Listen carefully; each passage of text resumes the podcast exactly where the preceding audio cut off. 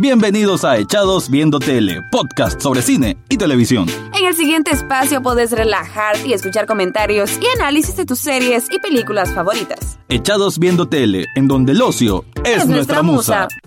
Bienvenidos a un nuevo episodio de Echados Viendo Tele. Les habla Rafael Echado y por esta ocasión tengo invitada especial. Hace mil años que no solamente van a escuchar mi voz, finalmente tengo a alguien con quien puedo grabar este podcast y es mi amiga, mi querida compañera de trabajo, Celia Zamora. ¿Qué onda, Celia?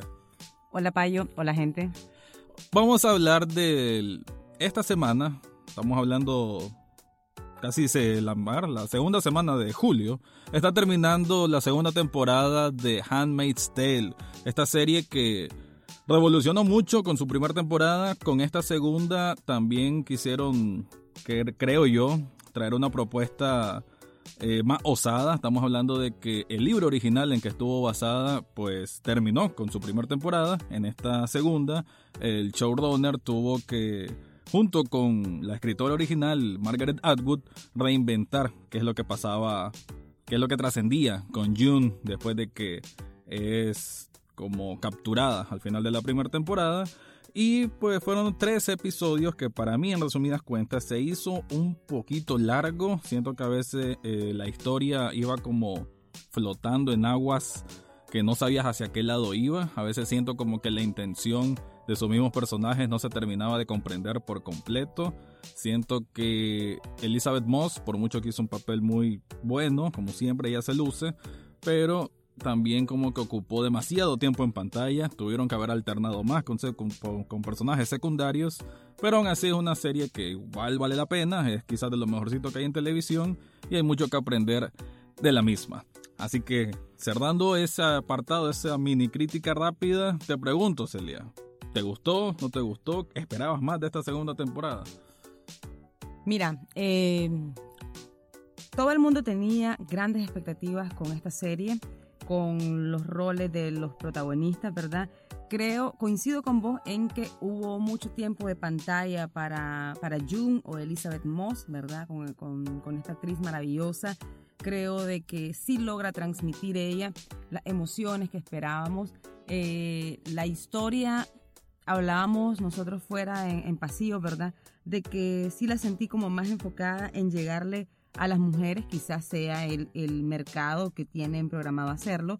Eh, tiene muchas, muchas emociones encontradas, hay muchos sentimientos que se te vienen a flote, pero eh, mi crítica sería más bien a la narrativa, porque en la primera temporada te presentan personajes con una, con una disyuntiva clarísima. Es decir, sos una mujer, pero sos machista.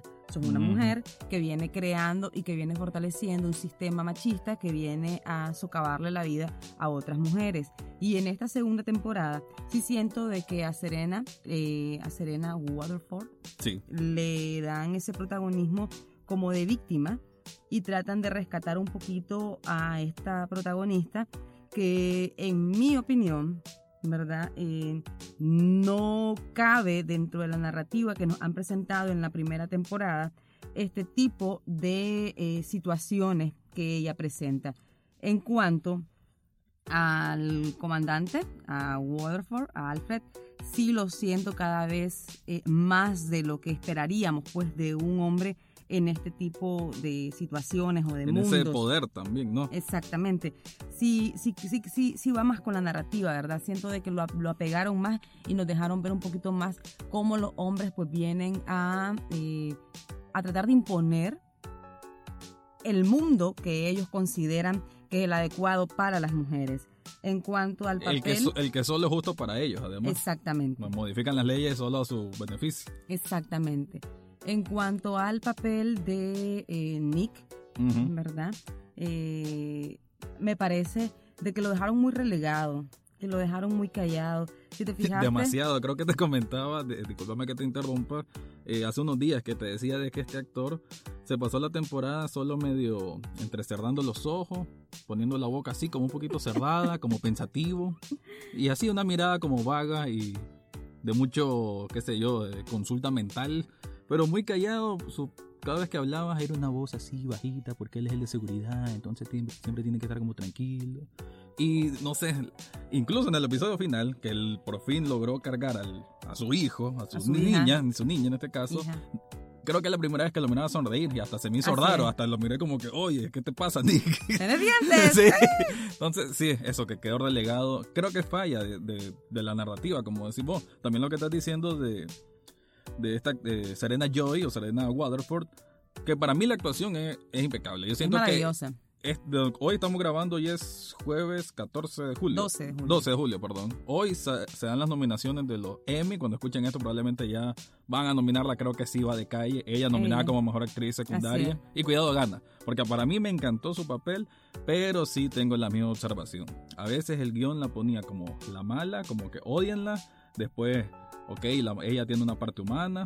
Y esa cuestión de que se como que a veces está decidida en mantenerse dura y crítica y, y- y que las leyes que ella inventó, porque al final ella misma las inventó, o sea, las, las- las continúa, pero a veces la ponen muy suave.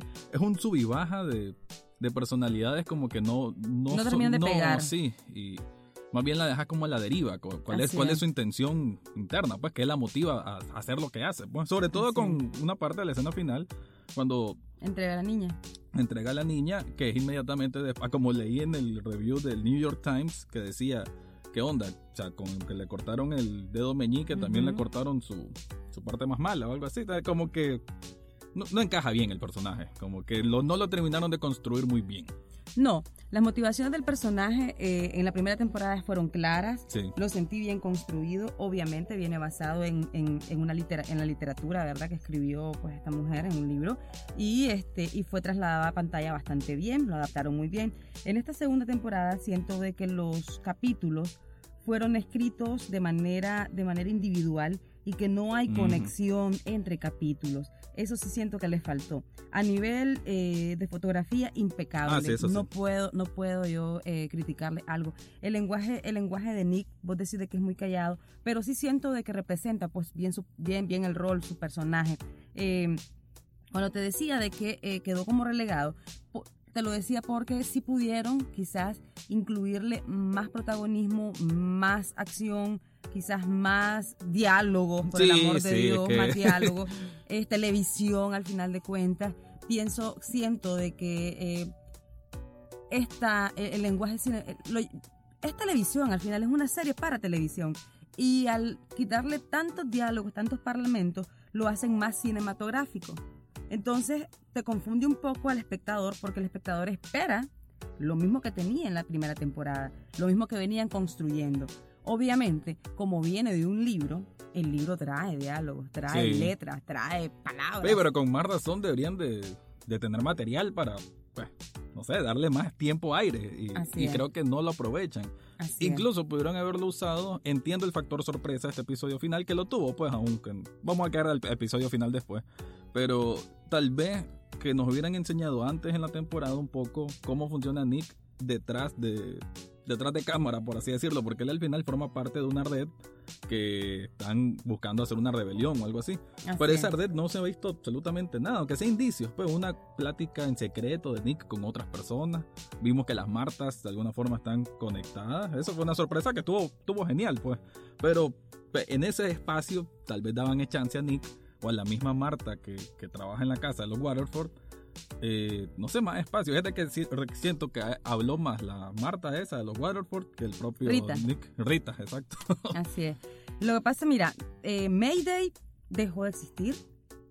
Mayday no supimos, no, no hay continuidad de, de- de esta rebelión. O quizás no, pues, quizás sí, solo que no lo mencionaron. Pero pudiste, pudiste hacer la Sí. conexión entre Mayday y las Martas, por ejemplo, Sí. ahorita, y no la sentí, no la sentí. Sentí como que era un movimiento eh, espontáneo de las de las empleadas, ¿verdad? Que se unieron para sacar en esta ocasión a Jun. A Jun. Y que parte de ese, de ese movimiento de estas Martas es la, es la Marta precisamente de este otro comandante, Lawrence, eh, que al final... Emily. Exactamente. Eh, y que al final pues termina accediendo a reconocer de cierta forma que el sistema que ellos están planteando es injusto, es irreal y que no es sustentable. Sí, yo creo que que él no va más por... sustentable. Bueno, sí, mezcla las dos cosas, que es inmoral, pues, de todo sentido, y que no es la... el planteamiento económico que quizás tenía de nación este comandante Lawrence, que es el que mira esa, esa parte y que por eso él creó las colonias, ¿no? Fue el que planteó, tal vez, habría que ver si tal vez la planteó tal cual o, o la transformaron así, otro eje de poder. Eh, hay que señalar de que a él, a él no lo toman en cuenta los hombres. Él está en su casa trabajando. ¿Te das cuenta? Ese detalle es bien importante. Como que lo como que lo relegaron y lo apartaron y bueno, pues fuiste un gran economista, fuiste, diste grandes aportes, pero hasta ahí llegó. Otra cosa interesante en esta temporada es que sí se ve más participación y a mí me gustó al menos ver un poco cómo funciona la parte de cuando te quitan a los niños que nacieron en el mundo libre, digamos, de verdad, en los Estados Unidos libres. ¿Qué pasa con esos niños? Son asignados a otras familias, ¿verdad? De estos mismos, eh, de estos mismos maravillosos, impecables, impolutos comandantes y este esa parte que nos cuentan, qué, qué pasa con esos niños, cómo, cómo es su vida, que si lo golpean, que si no lo golpean, eso me gustó mm, mucho. Estás hablando de la niña de June. De June, así es. Estoy hablándote de Hannah. Hannah. De Hannah. De cómo nos dejaron eh, ese sneak peek de qué pasa con los niños. Me gustó eso. Me gustó otra cosa que, que, sí creo que es bastante, bastante buena y que contribuye mucho a que sigamos pues queriendo saber más de la serie es la eh, ver cómo las, las, eh, las criadas, ¿verdad? Eh, comienzan a recuperar su identidad, comienzan a ah, recuperar la amistad, la fraternidad, mm. Ese vínculo entre ellas. Eso me gustó también entre bastante. Víctimas, entre víctimas, así es. Eso me gustó también al final porque te, yo decía, no puede ser que estas mujeres solo, solo hablen del clima y solo hablen de las frutas y no, sí hay un poquito más de conexión hay esa conexión y eh, habría que ver que es cierto, pues eh, hay que ver el producto como, como un conjunto de tres episodios, porque yo siento que sí pasaron muchas cosas y al mismo tiempo no. Por eso es que para mí me da la sensación ambigua esta temporada. Pero si recordás en los primeros episodios, creo que es del segundo intento de escape de June, que vamos a caer a eso, que eso creo que molestó mucho, ¿verdad? Pero hay, que recordar que al comienzo de esta temporada ella también estuvo a punto de salir en una, en una avioneta y no se pudo. Y desde ahí ella quedó como ultra domesticada, nuevamente. Y volví a hablar así, de manera robótica, del clima y que no sé qué. Y ella decía que había muerto June, creo que lo dice literalmente, que ella era Offred. Así es. Eh, entonces sí, pues el, ese cambio estuvo bien, pero al mismo tiempo es como que eso sube y baja. Bueno, yo siento que es mucho esto esta temporada, mucho sube y baja, de que pronto tienen una personalidad, después otra. Eh, de, pronto Jun se mira muy inteligente y, estratégica, de pronto es muy emocional. Un poco rebelde, un poco sumisa. Está sumisa y a veces, eh, ¿cómo se dice? Con mucha empatía ante el agresor o agresora en este caso. Bueno, pero, pero eso psicológicamente se da. sí, sí, sí, sí, sí, se da, pues eso, eso pasa. Pero ya habíamos, nos había mostrado en la primera temporada que ella era más temperamental en ciertas cosas. Pero digamos, ¿por qué se hizo tan tranquila con Serena? Eso... Mira, ahí hay una construcción de ambos personajes y de esa relación que sí la comprendo. Las dos son mujeres que al final de cuentas lo que quieren es el bienestar para una criatura. Las dos tienen un rol como de madre, comparten ahí una maternidad extraña, ¿verdad? eso, ese, ese, eso que te crea ese mundo de Gilead, eh, a, ambas la une al final el bienestar de la criatura. Sí, eso sí. Y también, antes de que la niña naciera, las la separaba. Eso lo comprendo.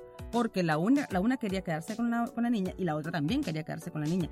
Al final logramos ver de que comprendieron de que no era una cuestión de competir entre quién iba a ser la mamá, sino de que ambas podían aportar al bienestar de la niña.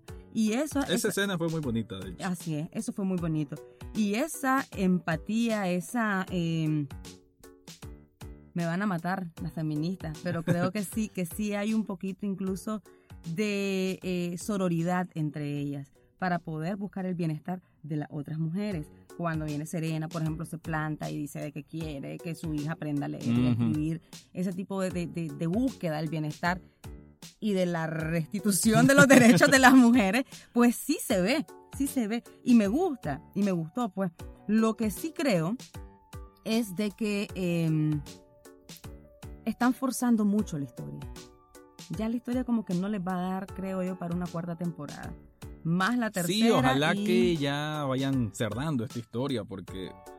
Eh, aunque se mira pues que hay aspectos que se puedan dar, ahí de pronto hay detalles y los menciono rápido como si te fijaste, eh, hubo una, una, toma en este último episodio The Word se llamaba, por cierto, la Ujú. palabra, eh, que se mira el comandante Ford viendo un mapa de Estados Unidos y hay zonas de colores. Entonces, por ahí hay especulaciones de que por ahí va la tercera temporada, que las zonas pueden representar, qué sé yo, diferentes puntos donde tienen control y donde no, el gobierno de Gilead, porque hay, hay otro gobierno, lo mencionan brevemente, creo que el- los pueblos libres de Estados Unidos. Sí, sí, sí. Hay una transmisión de radio incluso, que este es un detalle que leí hace poco, que Oprah, y hasta están diciendo pues de que será esto una, un indicio de su candidatura bajo la realidad de Estados Unidos. Y, y no sé, pues yo creo que la serie también depende mucho con, con el contexto actual de Estados Unidos, y eso también no me convence mucho, de que se tenga que ir tanto por ser una especie de, de espejo de, de- de una crítica social actual. Pues debería valerse por sí mismo, un libro del año 85. Entonces está bien que hagan un espejo y todo, pero, pero que, que- que sea una historia que se sustente bien y que no vayan haciendo esos cambios de personajes solo por alargar algo. Eh, tienen el material también con qué van a hacer los países eh, de fuera sobre Estados Unidos, cuál es la rebelión. De ahí lo que se especula, qué es lo que puede pasar con este final. Que Emily sea la que lidere pues un movimiento más grande de rebelión que Ya salió. que ya salió. Eh, tiene Ya prueba salió. fidedigna, pues hay una víctima como tal. Y pues debería ser suficiente para que empiece eso. Pero mi temor, mi temor es que siempre se va a desenvolver todo muy lento. Una gran dosis de sufrimiento que no hemos dicho. No creo que esta temporada se resume en Jun sufriendo, sufriendo, sufriendo 70% de esto que estamos hablando. Son 13 horas por lo menos. Unas 8 horas viendo a, a Jun sufriendo. Sobreviviendo. Sobreviviendo. Y adaptándose. O sea, también la resiliencia que tiene esa mujer, ese personaje, es increíble. La capacidad de adaptarse a las situaciones difíciles es maravillosa. Mira, también, o sea, hay que hablar, hay que hablar la- la- las cosas que tiene eh, Positivas. positivas que tiene cada personaje. Sí eh, te muestra ese tipo de, de- de capacidades de esta mujer, ¿verdad? Eh, se la compro. Su actuación sigue siendo Sí, no, es perfecta. perfecta, perfecta, perfecta. Para mí abusan, sí, de demasiado tiempo. ¿En cámara? Sí, Ajá. Sí, eso. sí, sí. Y no solo el tiempo en cámara, eh, ¿qué se le eso? Primer plano, a cada rato siente que la cámara casi que le pega en la nariz. Sí, es primer plano, un primerísimo primer plano.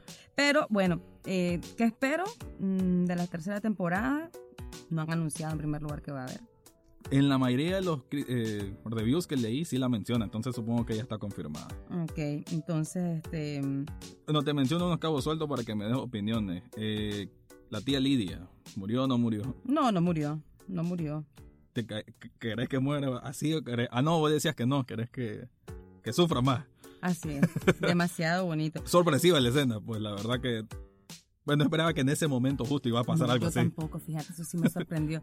Pero bueno, acordémonos también de que Emily ya viene construyendo ese personaje rebelde. Es el único personaje coherente con la primera temporada. Sí, Es el único. viste en el, el clavo ahí. Es el único. es el único que vienen construyendo bien y que viene. eh, y que puedes esperar ese tipo de cosas de Emily. Por ejemplo, de, de, de, de Jung no podía. Yo no, yo no me esperaba que se quedaran. Yo no me esperaba que se quedaran. Divisivo final, así es prácticamente el resumen de todos los reviews que van a leer, de que, pero la mayoría están como que, ah, no es algo muy esperado de, además que, además decían de- desde el aspecto, ¿cómo se dice? Físico, por así decirlo, ya está dando de, de mamar ese niño y lo está entregando y, ay, qué onda. Ajá, pero también tiene otra hija. Sí, O sea, Pues al, final, al final el mensaje, cuando le da la foto de la niña, ahí yo supe que se iba a quedar. Cuando, eh, ahí, bueno, les vamos a contar, hay una escena, lo siento mucho, vamos a tener que contarlo. Hay una escena en el que ella se está despidiendo de la bebé y le mete la foto de la niña, de Hannah, en, en- en medio de las sábanas y le dice que es su hermana, ¿verdad? Sí. Y que algún día la va a ver. Ahí yo supe que se quedaba. Ahí me lo dijo, esta mujer va a luchar. creo que la frase incluso primero dice, quizás un día la, la vayas a conocer y después creo que lo vuelve a decir, algún día la vas a conocer. Así, ahí, reafirma. ahí te reafirma, me quedo, voy Sí. a buscar cómo sacar a mi hija, la voy a salvar de este infierno, porque mi hija no va a crecer aquí.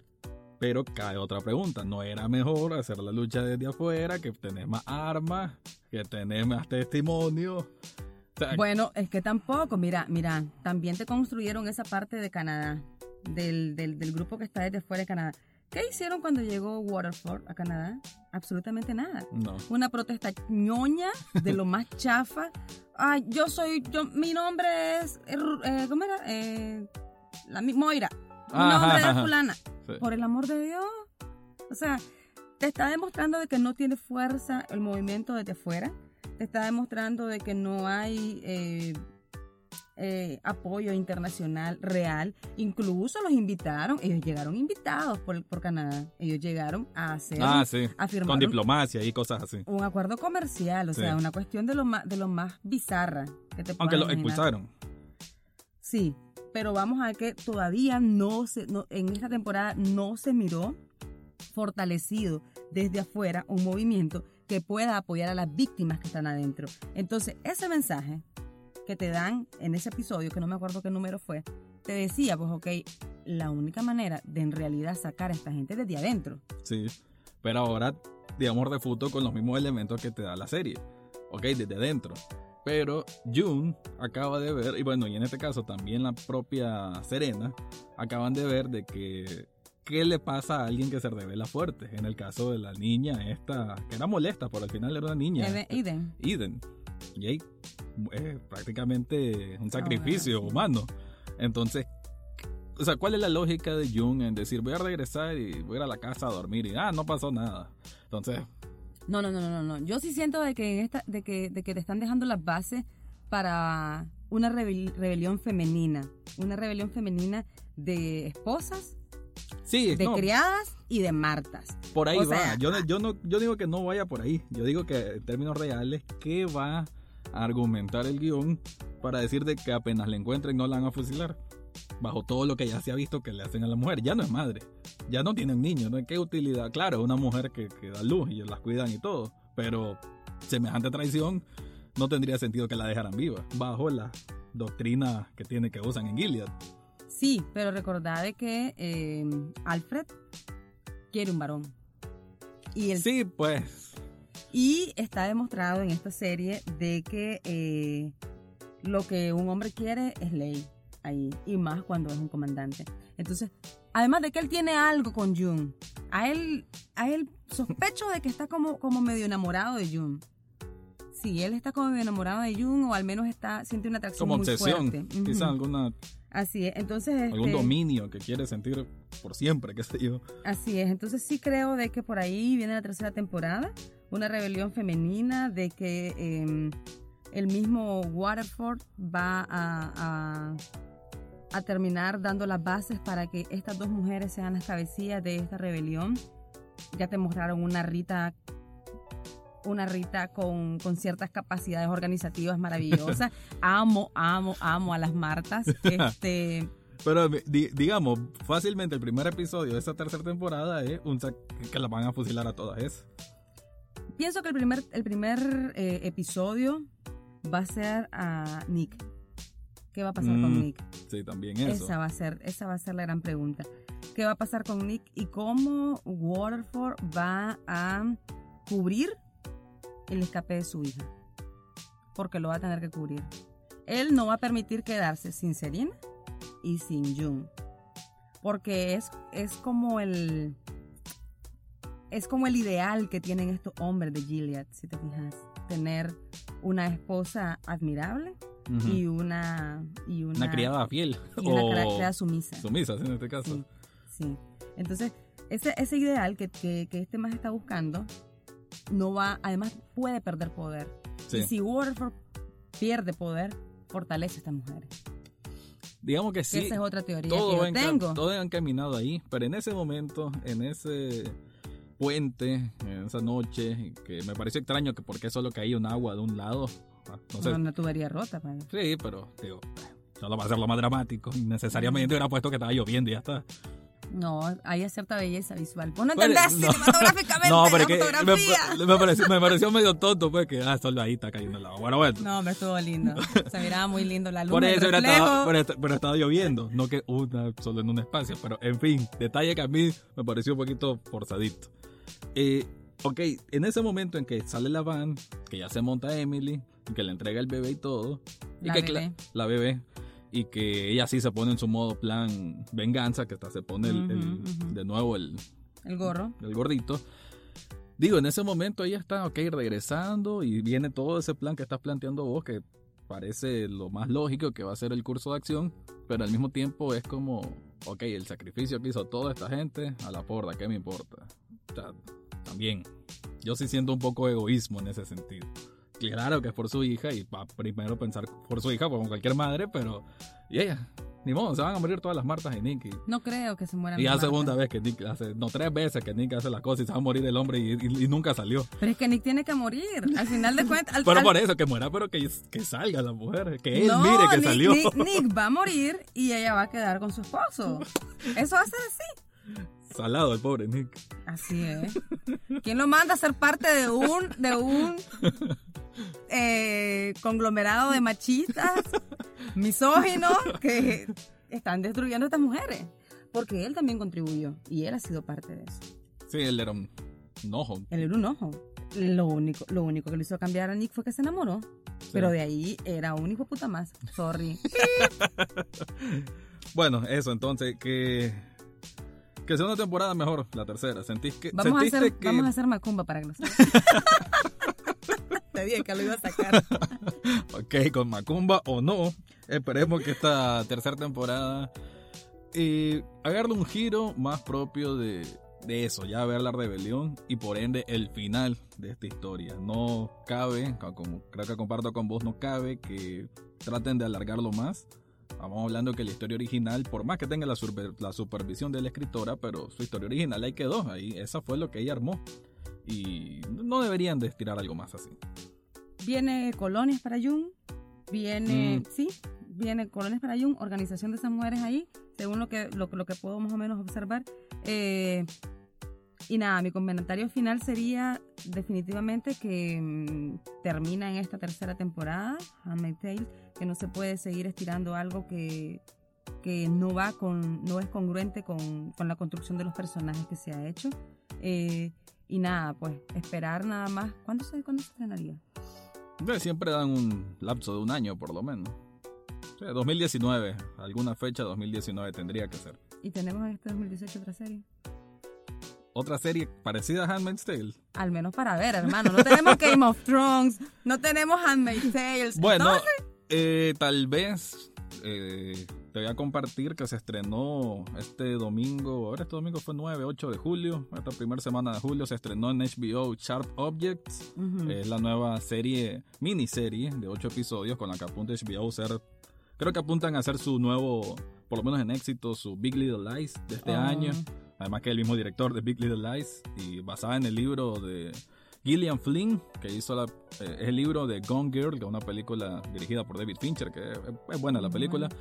Y pues nada, esa es como la nueva apuesta. Ya miré el primer episodio, me pareció, mm, ok, hay que esperar más. No es del enganche inmediato, pero habrá que ver. Eh, eso es, creo, una propuesta nueva, prota- eh, eh, protagonizada por una mujer, en este caso Amy Adams. Mm, Y ok. por ahí, por ahí viene otro, es otro tipo de asunto, obviamente, pero digamos que una propuesta que tratan de alcanzar ese nivel de, de calidad, pues que ya se ha visto en la televisión en los últimos tiempos, ya sabemos de que ya los actores y las actrices se están metiendo a la televisión de lleno. Es una belleza. Ya las historias no quieren que duren hora y media, dos horas, quieren que duren ocho horas, ¿no? El lapso de, de lo que es una serie que te permite hacer muchas más cosas. Y pues nada, por ahí siempre vamos a estar, Celia, con estas recomendaciones. Me encanta. Gracias, Payo, por la invitación. Eso fue nuestro review de la segunda temporada de The Handmaid's Tale. Y eso fue todo por hoy en Echados Viendo Tele. Pueden seguirnos en las redes sociales como Echados Viendo Tele, así como en tn8.tv y rockfm.com.ni. También tenemos espacio los miércoles por la mañana en TN8 a través de Mañaneros y los viernes en la Rock FM a las 11 y 30 de la mañana con el programa La Dosis. Gracias por escucharnos y será hasta, la próxima semana.